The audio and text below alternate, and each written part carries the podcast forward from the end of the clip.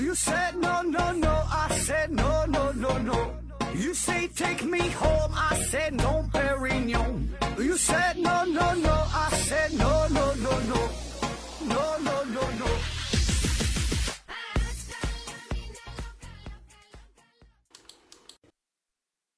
拼命探索，不计后果。欢迎您收听《思考盒子》，本节目由喜马拉雅平台独家播出。呃，然后先提个醒啊，那个呃，欢迎大伙儿呢，就希望大伙儿呢多多留言，然后什么支持、什么转发呀、什么点赞啥，反正就是互动嘛。现在这个喜马拉雅平台有各种各样的活动啊，就是不用花钱啊，不用花钱打赏，你就留言就行，最简单就留言，咣咣咣就是留言，就是一句话分好几话，好几好几句话说，就还像以前那样。咱现在这个评论数太少了，一期连一千都没有，这玩意儿挺丢人的呀。你就使劲留留言整吧，完事儿能转发的转发，点赞的这玩意儿反正就带着整吧，就多点留言。我感觉这个可能是一个比较呃有用的一个一个数据啊，支持咱们节目啊。然后这期呢还是回答听友问题栏目啊。第一个问题，郑浩峰提问说，想知道盒子是一个有科学精神的人吗？呃，如果有个机会摆在你的面前，可以神不知鬼不觉地在外界呃都不知道的情况下拿走其他人的学术成果，一跃成为科学界顶流的人物，带来无数的金钱荣誉，那么这个机会摆在你的面前，你会心动吗？会蠢蠢欲动的想去这么做吗？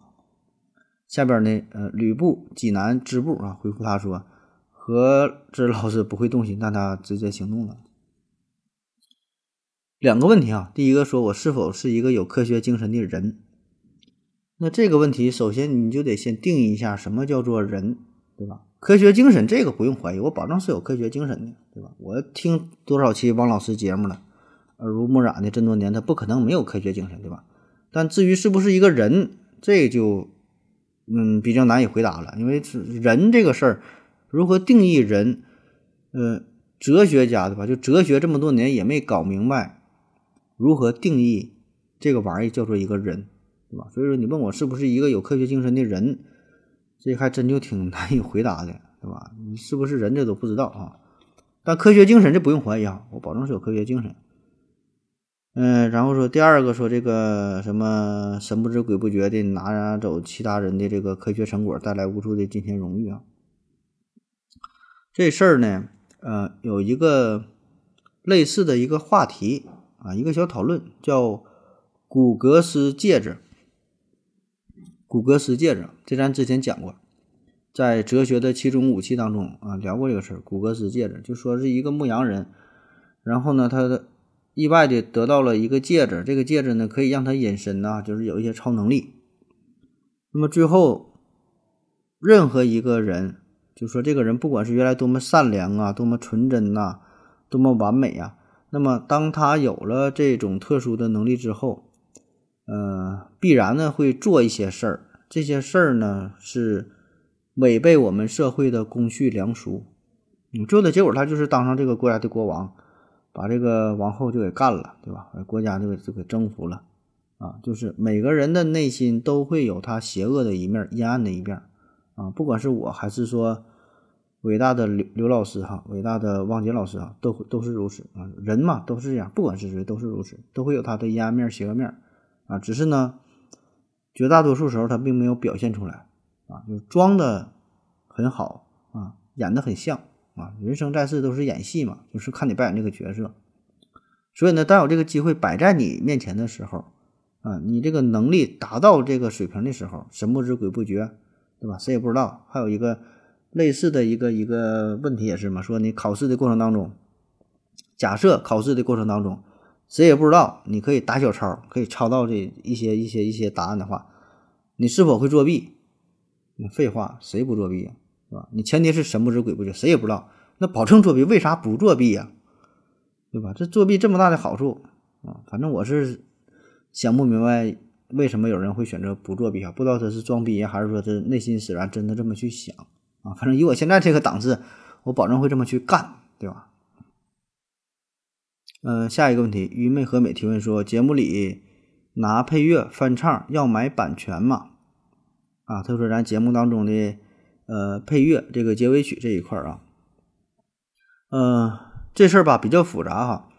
嗯，首先不不只是说你单买版权的问题啊，就是说如果你想做节目，我跟你说一下，不是说你买版权你就能播放的，就是你买版权可以买，买来你可以自己听，就像咱们在一些音乐平台上，不有很多都是呃需要购买什么 VIP 啊、充值啊，对吧？花钱呢，把这歌才能买下来，才能收听完整版啊。但这这个你只是能买能听啊，但是你想在喜马拉雅平台上播放的话，仍然还是不允许。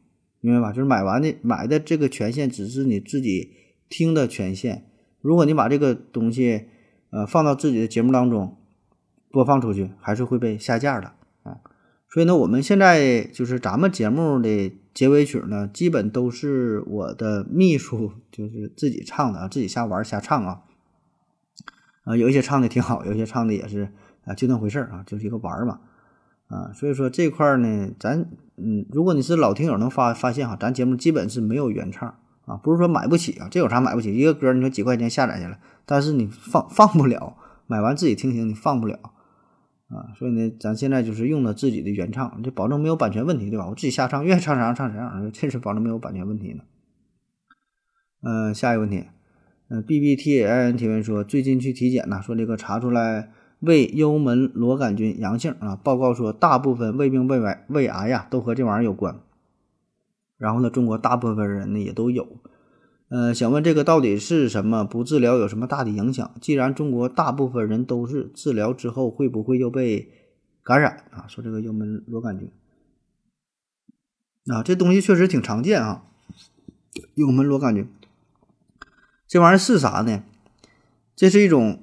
螺旋形的微厌氧的，对生长条件要求又十分苛刻的一种细菌啊，一种细菌。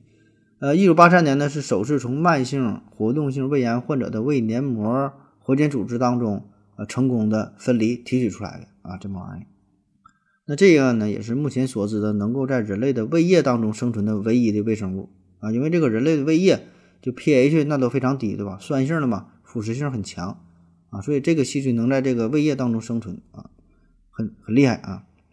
那在二零一七年十月二十七号，世界卫生组织国际癌症研究机构啊，把这个玩意儿呢认定为一类致癌物质啊。有这东西呢，对身体不太好啊，可以引发很多疾病，就像你说什么胃炎呐、消化性溃疡啊、呃胃淋淋巴瘤啊，甚至说发展成胃癌啊。而且呢，这个胃幽门螺杆菌呢又非常常见，呃，世界上。多半数的人口啊，可以说是都受过这玩意儿的感染。那在有一些国家，呃，这个感染率可以达到说百分之九十以上的人口啊都感染过。所以说咱们国家也是啊，也是大部分人都感染过，这玩意儿也不奇怪啊。当然说到这儿呢，你也不用呃过分的害怕。你说这东西就像说它跟这个什么胃癌有关，那时候抽烟和胃癌有关，对吧？你你身边很多朋友都抽啊，但但是不都得胃癌啊？所以说这个。跟这个肿瘤的相关性啊，确实是有，但是也不必说的特别紧张，对吧？嗯，而且说你想要治疗这个什么幽门螺杆菌呢，这也不是什么特别复杂的事儿。呃，有统计数据说，这个百分之九十以上的感染者，经过一到两周的规律性的治疗，都可以消灭体内的幽门螺杆菌啊，所以呢，不用太害怕啊。那么也建议大家伙呢，定期啊进行身体的检查啊，如果发现了呢，那就早点治疗啊，也不是什么吓人的事儿。啊，然后你又问说这个玩意儿治好了之后，这个大伙儿都你说都有这病，这玩意儿能不能又传染呢？啊，确实会传染。老话说叫病从口入啊，这也是这跟消化有关嘛。那么你的家人当中如果有人感染了这个幽门螺杆菌，呃，就有可能啊吃饭的时候呃就也被传染了啊。特别是有一些呃家长喂这个小孩儿，对吧？这小孩儿很小啊，家长喂饭的，还有一些情侣之间接吻啊，热吻啊，情侣之间喂饭啊。那如果说那接吻的是礼节性的、短时间的这这这个接吻，就亲一下完事儿了，这还好啊。如果是那种情侣之间非常黏糊的热吻、亲密的接吻，法式接吻，法式接吻知道吧？深情的舌吻呐，把自己舌头放到对方的嘴里边，俩人互相进行唾液的交换啊，有的甚至深入到对方的喉咙部，舔到对方的扁桃腺了，这种啊，这种接吻那就很可能导致幽门螺杆菌的感染。啊，所以说下次接吻之前呢，那先问问对方你是否感染了幽门螺杆菌啊？你这个胃肠系统咋样哈？打听好了你再接吻。下一个问题，呃，晋风的新提问说：“盒子你好，我有问题。说现在呢，我们能够精确的测量了光速，根据相对论来讲呢，真空中的光速啊是恒定的。那么呢，我们能不能测定光速相对地球的速度？那样呢，就知道地球的绝对运动速度了。同样的原理，能不能找到相对光速、相对光速的速度为息的天体？那么就证明这个天体是静止的。”不知道啊，下一个问题。过去式回忆说，关于中国人不能吃海鲜这事儿，你怎么看？哈，何子老师网上闹得沸沸扬扬。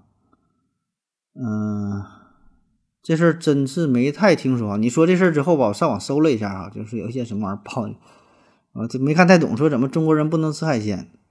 中国人也不知道这从哪传出来，是谁说的？中国人咋就不能吃海鲜呢？啊，这都。就没法理解啊，为啥不能吃海鲜？我就都吃这么多年了，就呃看不懂啊，真是看不懂啊！这事儿不知道从哪传的，不知道是谁说的啊。这事儿我觉得我懒得分析哈，我分析这事儿，我觉得是侮辱我的智商啊。特别是对于我一个吃货来说，说不能吃海鲜，我就上去嘛给他俩大嘴巴子，我操妈！你说谁不能吃海鲜？下一个问题，约定的幸福提问说：何志哥你好。呃，请问你为什么起名叫“思考盒子”？这个名字有什么内涵？啊，说咱这个呃题目的命名啊，这事儿很多朋友之前也问过，这事儿我也聊过啊。呃，有什么内涵啊？呃，内涵没啥内涵，谈不上什么内涵。思考盒子这名字这个寓意很肤浅，就是思考的盒子嘛，对吧？思考，思考就是思考就想嘛，那思考就是咱这个节目，嗯，想表达一种。思想就带来一些思考性的东西，啊，主播也思考，大伙儿也思考，啊，所以呢，这个并不局限。嗯节目的内容可能说是以这个科普为主，对吧？至于就是分类上，咱这还毕竟还是一个科普的节目啊。但实际上呢，更多的呢是一种思考，涵盖的范围非常广，呃，社会啊、人文呐、历史啊，啊，什么科学啊、数学啊，包括艺术啊。医学、哲学、心理学、经济学、军事、政治、宗教啊，一些时事热点等等，乱七八糟都有啊。就是什么东西你你都可以去思考，对吧？就是思考嘛啊。就是这个具体的内容，咱们并不局限啊，这个叫思考。重要的就是说，就通过这些事儿，通过这些内容呢，嗯，引发一些思考，给你带来一些东西啊，这个是重点啊。然后说盒子，为什么叫盒子啊？盒子是干啥的呢？装呗，装嘛。下一个问题，面包提问说：“何总啊，你对公共卫生间设置成坐便这个设计有什么看法？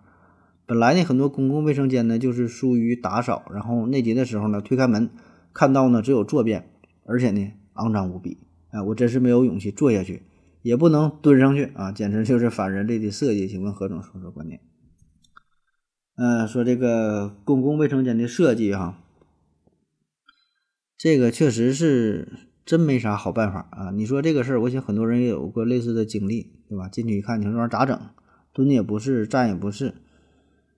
你说，嗯，看着真是闹心。而且这个时候他比较特殊，他很着急，对吧？也不是说你像吃个饭，我这这这家餐馆不去了，没得选，对吧？这气氛到了，那控制不住了。所以呢，如果你手里要是拿点儿纸巾的话，只能是使劲往这个马桶圈上铺纸巾，厚厚的一层，这这铺五六厘米才能用，对吧？那有一些呢，可能就是采取这种半蹲的方式，蹲马步啊，挺累啊，挺累，而身体不好呢，他坚持不了。那么说，为什么这么去设计啊？也不知道是哪个爹设计的，不知道怎么寻思的啊。就是我感觉可能是没考虑没考虑这个咱们国家呀，具体的城市的这个。呃，具体的情况啊，就是这个初衷设计初衷可能是好的，出发点是好的，毕竟这个坐便这就显得比较高端，是吧？它保证比这个蹲便的高端呢，看起来上档次。嗯，但是呢，实际效果并不理想啊。你要说真是什么五星级大酒店啥的啊，你看着这玩意儿挺好，你收拾的到位、干净利整，这行。但你说一般的，有一些商场啊，有一些地方档次本身没有这么高，你偏整这玩意儿，你说也不配套。对吧？你说就是整体的设施都不到位，呃，包括说保洁呀，包括说你这个一次性的坐便垫也没有，打扫卫生不及时，真没法用，对吧？而且还有一方面啥的，也不该是这个呃公共场合的他们的因素，也有咱自身的因素，就咱使用者，使用者这个素质确实良莠不齐，啥样都有，有的素质挺高，哎，这个这个呃挺能爱护公共设施啊，挺讲究啊，对吧？有这种人，但是呢，他也有不好的。所以你这个事儿，他就是取这个最低标准。那么十个人里边九个素质都很高，哎，就有一个素质不高的，你说你咋整？就这有这一个素质不高的，把这个地方就给干埋汰了，把这个粑粑拉外边了。你剩下九个素质高的，高也没有用。所以呢，只能取这个素质最低的这个人，对吧？就是一旦有一个人把这地方给弄脏了，你后边他就没法用啊，这就造成一个恶性的循环。嗯，这个有个专业的词嘛，叫做破窗效应啊。结果呢，只能是越来越脏。所以这事儿确实，嗯，这玩意儿呼吁也不知道有没有用啊。这相关部门啊啥的，相相相相关组织，这事儿反正 考虑考虑吧，对吧？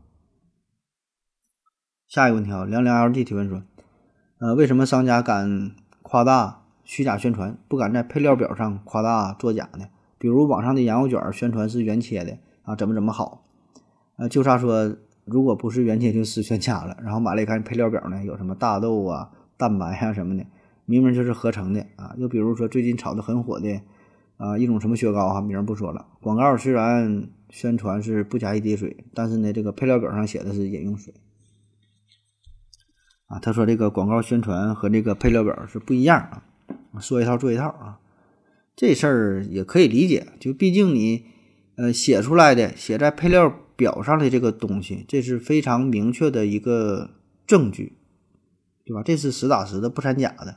你想抵赖，白纸黑字写的，真要有事儿了，你说走这个法律程序啥的，这个就是一个一手的直接的证据。但是呢，宣传的时候这就可以随便说啊，或者说顾忌吧就小了一些啊，你可以进行一些夸夸张啊、误导啊、虚假宣传呐啊，因为就算这个玩意儿这些广告真出事儿了，你可以扯皮呀。很多时候就是不了了之的，对吧？所以呢，这个事儿你跟那个你配料表这完全是两个概念啊，这个这个重视的程度不一样。下一个问题，陈明七 K 提问说：何子老师，问个问题，希望能得到解答啊。如果所有的动物都进化成了人类的智慧，进进化出了人类的智慧，而人类呢又没有进化出来的话，会不会出现疯狂动物城里面的情景啊？为什么？啊，就是说一种。幻想一下哈，就是人和动物感感觉就交换了，这事儿我感觉，嗯，会出现的，会出现的，嗯，这个其实就是相当于人和动物交换了一下，呃，这种角色，对吧？但是也不会有什么太大的变化，只不过这个称呼改变了，对吧？就是说动物变成了人，人变成了动物，但是剩下整个社会的运行，整个这个底层的逻辑，它都是。一样的啊，也不会有什么太本质的区别。下一个问题，贴地飞行提问说：“请问何总，这个宇航员呢在空间站里面放屁啊，会不会对空间站的环境造成很大的影响？空间站里面有针对的措施吗？”这这听友 这听友问这东西问的啊，宇航员放屁的问题啊。首先呢，有一个不成文的规定，或者叫一个潜规则啊，这个基本就是。宇航员在太空当中呢是不允许放屁的，啊，或者说就能不放尽量就不放，啊，因为这憋着吧，对吧？也不是憋不住啊。这个事儿吧，其实挺危险的啊，还是出于这个安全的考虑。呃，不仅仅是在一个密闭的空间，你就是说你自己把自己臭死熏死了，更严重的啥呢？会带来一些这个这个。燃烧啊，爆炸呀，这个事儿，因为啥？屁的主要成分是啥呢？氨气啊，二氧化硫啊，这些东西，这都是啥？易燃易爆炸啊，易燃易爆炸。所以呢，在一个相对封闭的空间当中，你聚集大量这样的气体之后，跟氧气再一混合啊，一摩擦，很危险啊，很可能就导致非常严重的这个航天事故啊，甚至说把整个这个航天器引爆了，哎，导致这个宇航员遇险啊。所以这个事儿很危险。那么在早期呢，宇航员的这饮食结构也是非常的注意。对吧？你就是说吃这个事儿，就别吃那些容易产气儿的，就就放屁这些东西呗。大豆啊、萝卜呀这些玩意儿，你就你就别吃，吃点别的啊。当然这个事儿挺难啊，你想控制吧，有些时候也不是都能控制得住的啊。正常人来说呢，咱一天呢平均得放嗯，十个屁左右啊，自己可以统计一下。放屁的总量呢，大约在五百到两千毫升啊，这个大小呢不等啊，看每个人的这个能力啊。那么有的时候那个屁呢，确实能忍住，忍一忍呢也就憋回去了。但有些时候呢，你也忍不住啊，自己也明白，可能这个屁没出声，但是它出来了，它有味儿啊，气儿出来了。所以呢，现在的这个宇航服设计也是比较先进啊，会不会它会加上一个专门的针对于放屁的一个气体过滤器啊？有这么一个系统啊，就是为了解决这个问这个这这个这个这个问题啊。呃，主要呢就是通过这个过滤器之后，把屁中的氨气呀、什么硫化氢啊这些就是易燃的东西啊吸附掉啊。同时呢，这个宇航员的这个宇航服的材料啊，也是经过特殊选择设计的，呃，就避免使用那些摩擦之后就容易产生火花的材料，对吧？要不然你说一打火然后爆炸了啊！当然，即便是这样，宇航员仍然是小心翼翼，对吧？你想想，那么一个封闭的空间当中，那么狭窄的。空间，你放个屁啊！头天你说吃点炒黄豆，喝点萝卜汤，啊，你这这空间站里边，你根本就睁不开眼睛，辣眼睛啊！所以这个事儿确实是个问题啊，确实是个问题。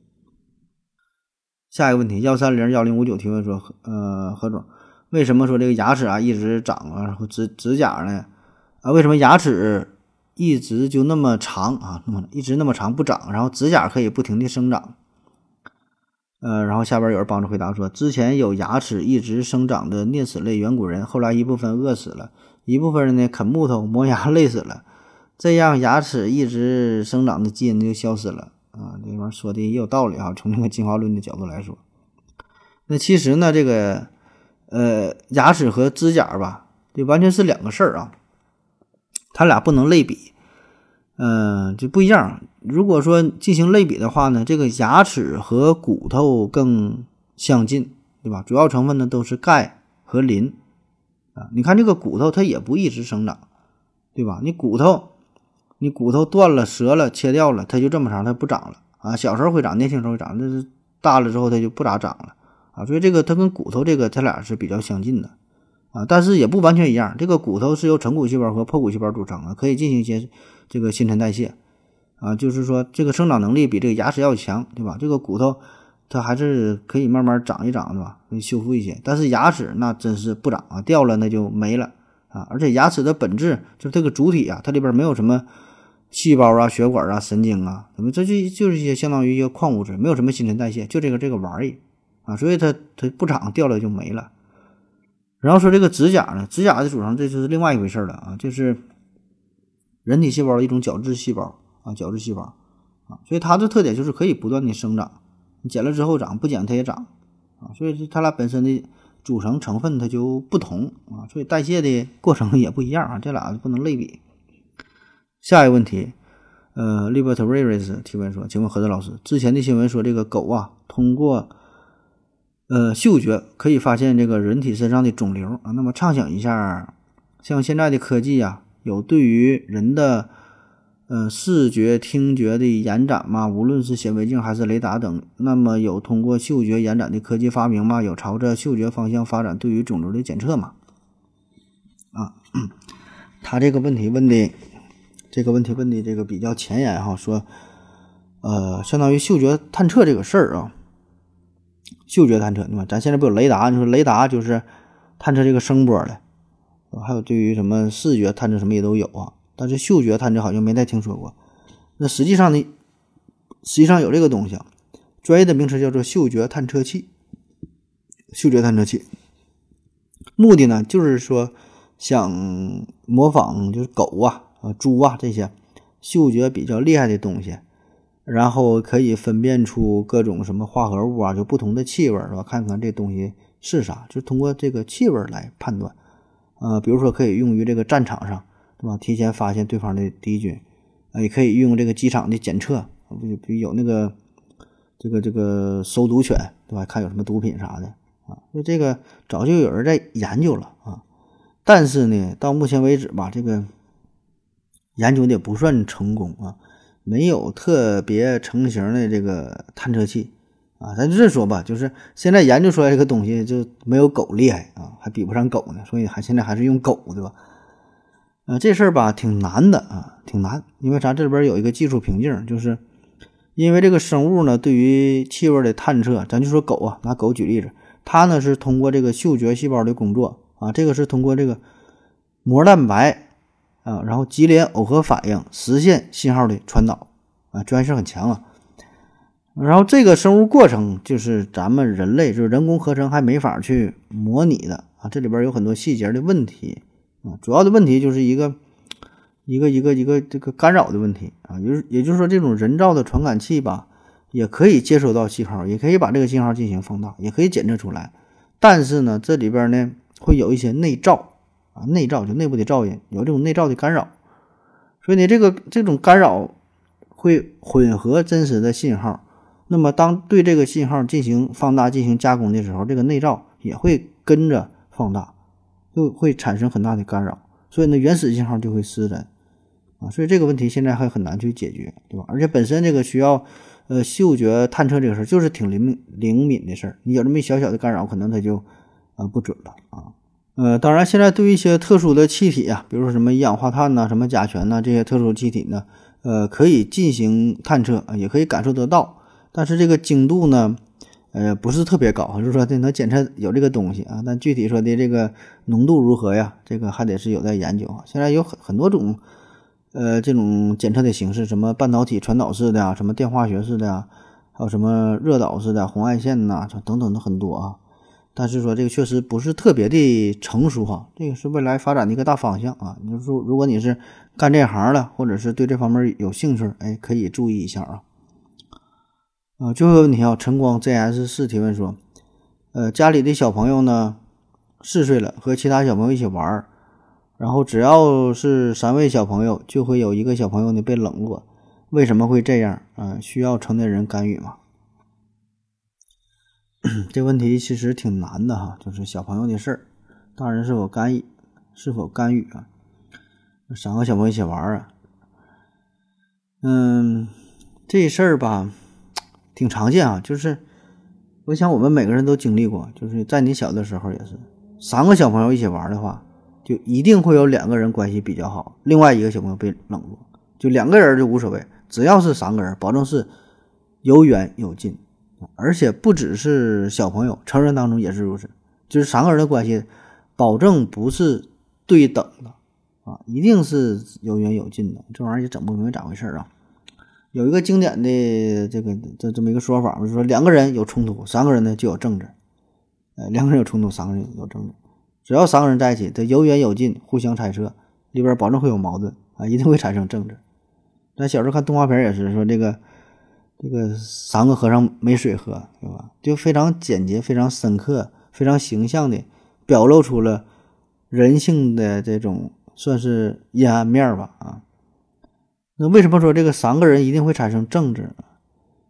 你啥叫政治啊？咱这啥？这扯有点远了，随便说。啥叫政治？政嘛。政就是代表，呃，一个朝代啊，一个政府，一个统治机构的制度秩序，这就叫政。治呢，治呢，就是代表着这个安定啊、祥和的一种社会的状态啊，叫政治啊，放一起。所以说呢，政治说的啥，就是用一种规则、一种法律、一种制度，以此呢来追求一种秩序，让大伙儿去遵从，哎，这叫。政治，那么三个小朋友在一起啊，其中呢会出现一个人被冷落这个情况啊，然后说你要不要干预呢？呃，我个人的观点啊，就是，呃，如果小的矛盾啊，可以不去干预，就是说他们有他们之间的政治啊，反正如果我是家长的话，我可能不会去管啊，因为这个孩子之间的问题呢，嗯。他们可以自己去解决，可以通过他们的方式去调和，啊，我们不必用成人的三观呢去指导他们的行为，就是我们完全是不同世界的人啊，他们有他们的政治，我们有我们的政治，啊，不一样，对吧？他们可以自己处理自己的问题，当然可能处理的不好啊，这不重要啊，让他们自己去解决，啊，就像是地球人打仗一下，对吧？你外星人他水平很高，他不管。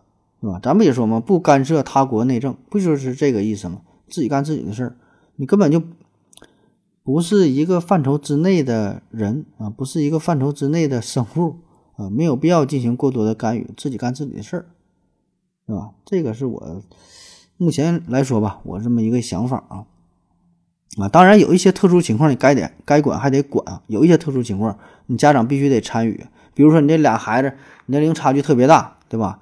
这两个孩子两三岁啊，然后那边那个孩子十十七八岁了，打起来了，啊，这时候讲不用十十七八岁过七八岁吧，这两三岁那七八岁，你说孩子打起来了，你家长必然得出手，对吧？两个孩子差距太大了，啊，无论是在这个问题认知的水平上，还是身体上、生理结构上、身高上、体重上，它不是一个档次的。啊，这个时候你得管啊，不是说这两三岁，那个三四岁，差个一两岁，这个你你可以无所谓，对吧？差太多了，这这这这得管。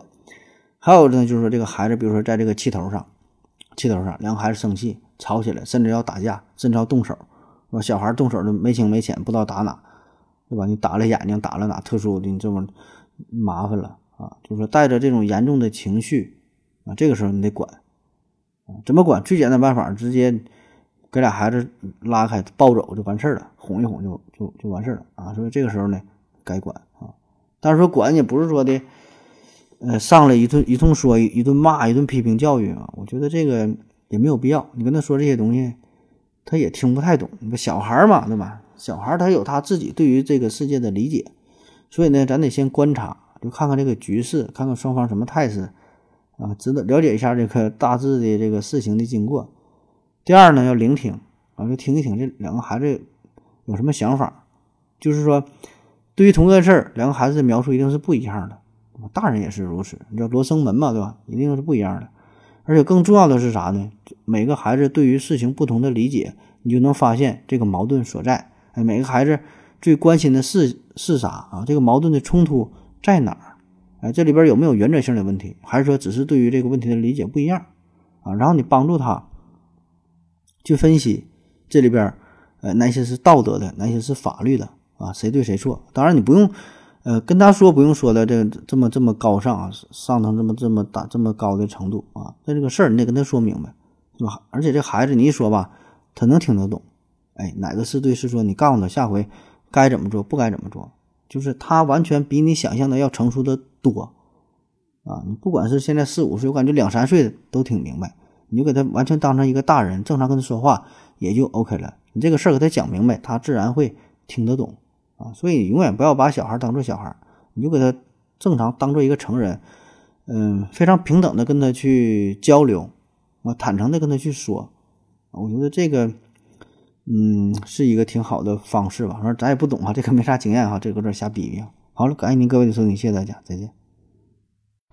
嘿，感谢您的聆听。如果您也想提问的话，请在喜马拉雅平台搜索“西西弗斯 FM”，在最新一期的节目下方留言即可。欢迎您的参与，我在这里等你哦。